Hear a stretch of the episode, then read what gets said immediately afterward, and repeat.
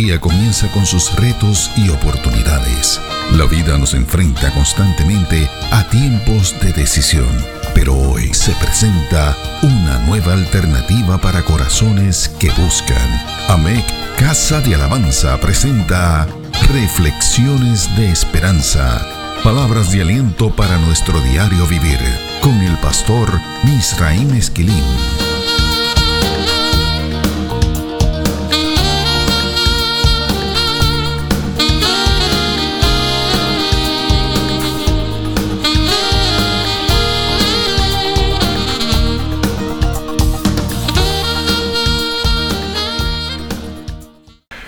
Recibe bendiciones del Señor.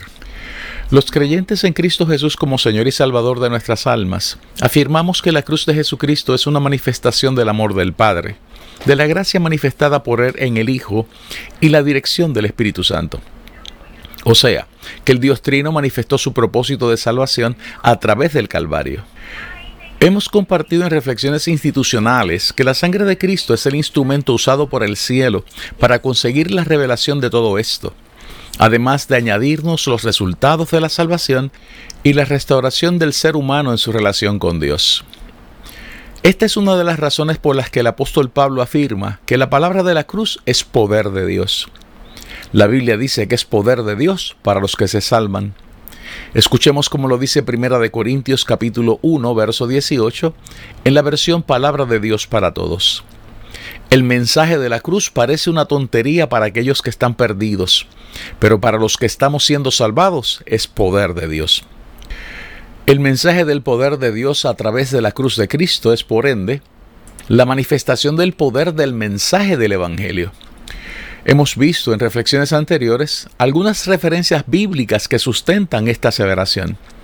Una de estas, Romanos capítulo 1 y verso 17, que dice lo siguiente, versión Reina Valera de 1960. Porque no me avergüenzo del Evangelio porque es poder de Dios para salvación a todo aquel que cree, al judío primeramente y también al griego. Otra referencia bíblica la encontramos en la carta a los Hebreos, Hebreos capítulo 1, los versos del 1 al 4. Dios, habiendo hablado muchas veces y de muchas maneras en otro tiempo a los padres por los profetas, en estos postreros días nos ha hablado por el Hijo, a quien constituyó heredero de todo, y por quien asimismo hizo el universo, el cual, siendo el resplandor de su gloria y la imagen misma de su sustancia, y quien sustenta todas las cosas con la palabra de su poder, habiendo efectuado la purificación de nuestros pecados por medio de sí mismo, se sentó a la diestra de la majestad en las alturas, hecho tanto superior a los ángeles, cuanto heredó más excelente nombre que ellos. Esa sangre, la de Cristo, posee un poder único. La Biblia dice que la vida de las criaturas está en la sangre. Escuchemos cómo lo dice el libro de Levítico en el capítulo 17 y verso 11. Porque la vida de toda criatura está en la sangre. Yo mismo se la he dado a ustedes sobre el altar, para que hagan propiciación por ustedes mismos, ya que la propiciación se hace por medio de la sangre. Siendo esto así, tenemos que concluir que la sangre de Cristo posee la vida de Dios porque Él es Dios. Así lo dice Romanos capítulo 9 y verso 5. Sabiendo esto y que Dios es eterno, entonces podemos concluir que esa sangre posee el poder de la vida eterna.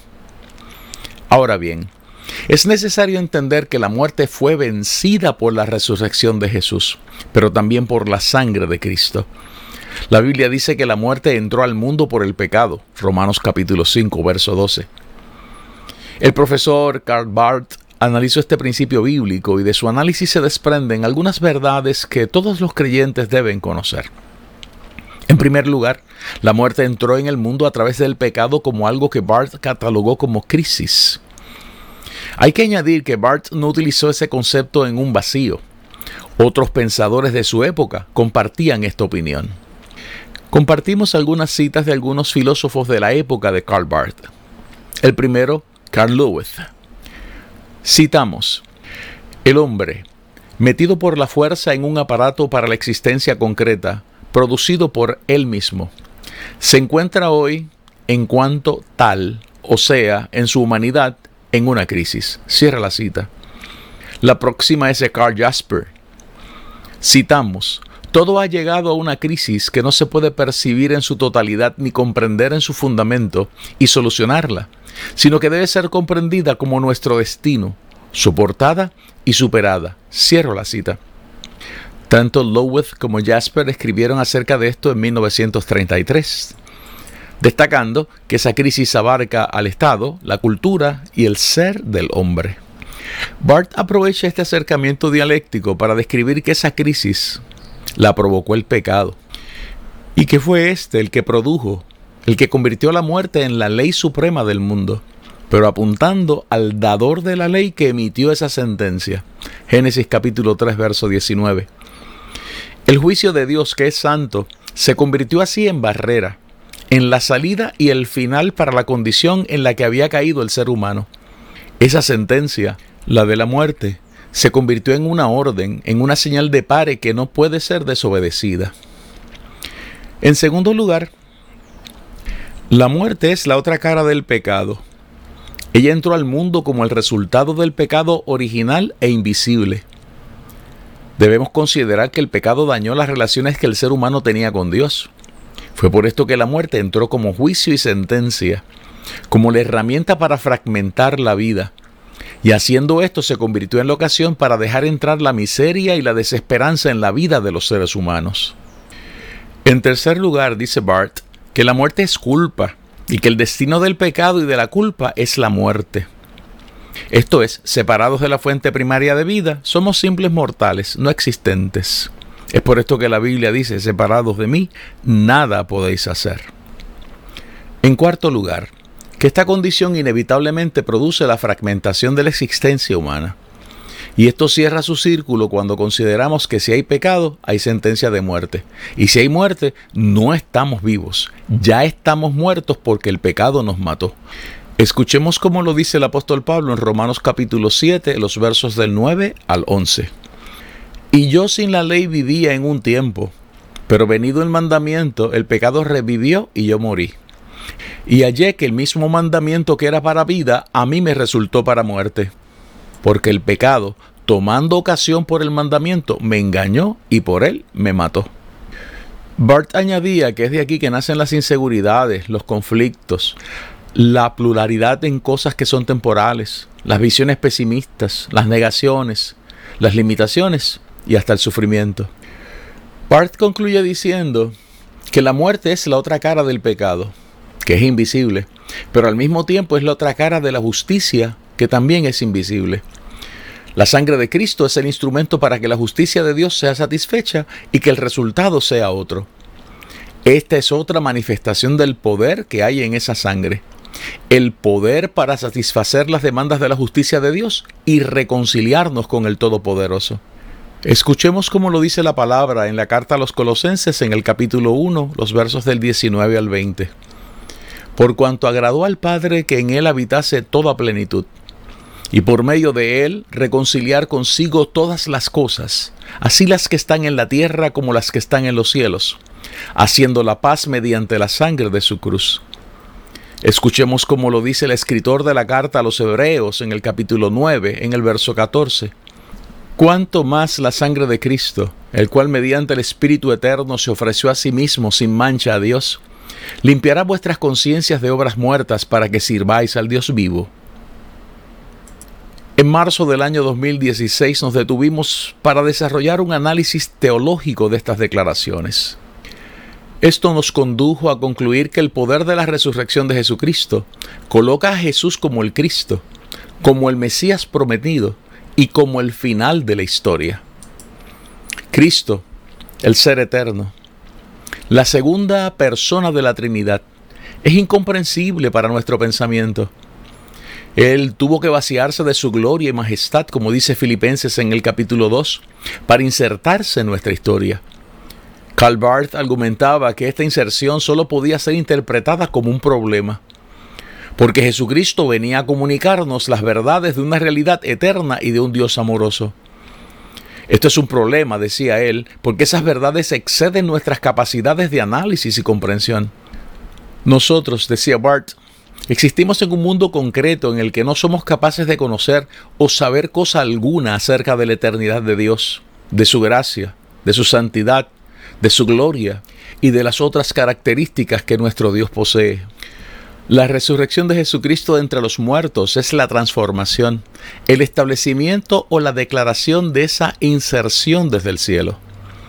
Bart decía que la resurrección de Jesucristo es la revelación, el descubrimiento de Jesús como el Cristo y por ende la revelación del mismo Dios Padre que decidió amarnos.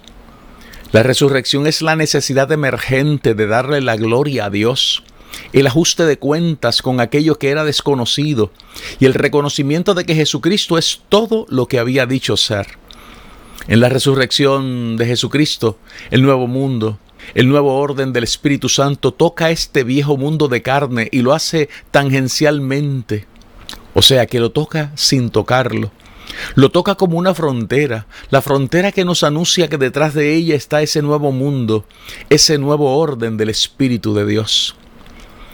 El poder de la resurrección garantiza lo que sucedió en la cruz la creación de un nuevo ser humano y la capacidad redentora del sacrificio de Cristo en la cruz nos permite tener una nueva existencia en Él. Esto hace que nuestra existencia en el viejo Adán quede disuelta. Hemos dicho en esta reflexión que la muerte puede ser definida como la otra cara del pecado y de la justicia de Dios. Este concepto radical de la muerte coloca el poder de la resurrección con una autonomía garantizada e independiente de la vida misma. Esto es, por encima de la muerte, más allá de la muerte y con la destrucción de la muerte como garantiza que sucederá el libro del Apocalipsis en el capítulo 20 y verso 14. Este es otro beneficio que desata el poder de la resurrección de Jesús. La resurrección no es una figura poética o una leyenda religiosa. La resurrección de Jesucristo es un evento histórico que sucedió en las afueras de Jerusalén alrededor del año 30 después de Cristo. Con este evento que fue presenciado por centenares de testigos, según dice Primera de Corintios capítulo 15 en sus primeros versos, Jesús, el Hijo del Hombre, que es un título mesiánico, es declarado Hijo de Dios, frase que describe un título de divinidad y asimismo ha sido consignada en la carta a los romanos en el capítulo 1 y verso 4. Y esta declaración reconoce que la identidad de Jesús el Cristo es el que posee toda la autoridad sobre todo principado, sobre toda autoridad y poder y señorío, y sobre todo nombre que se nombra no solo en este siglo, sino también en el venidero. Esa declaración afirma que todas las cosas están sometidas bajo sus pies y que Él ha sido dado por cabeza sobre todas las cosas a la iglesia. Efesios capítulo 1, versos 21 y 22. Esa declaración afirma que no hay otro nombre bajo el cielo en el que haya salvación, como lo dice Hechos capítulo 4 y verso 12. Esa declaración afirma que ese nombre tiene que ser confesado por los que están en los cielos, en la tierra y debajo de la tierra, como lo dice Filipenses capítulo 2 y verso 10. Esa declaración afirma que Jesucristo, el Cordero de Dios, es digno de recibir la alabanza, la honra, la gloria y el poder por los siglos de los siglos, como lo dice el capítulo 4 del libro de Apocalipsis en el verso 13. Afirmamos que Cristo resucitó de entre los muertos para mostrarnos que esto ha sido arreglado así en los cielos. La resurrección desata así otras dimensiones del poder de Dios la transformación de una vida de desilusión y desaliento a una vida empoderada y llena de esperanzas. Un testimonio inequívoco de esto es la vida de un hombre llamado Dietrich Bonhoeffer.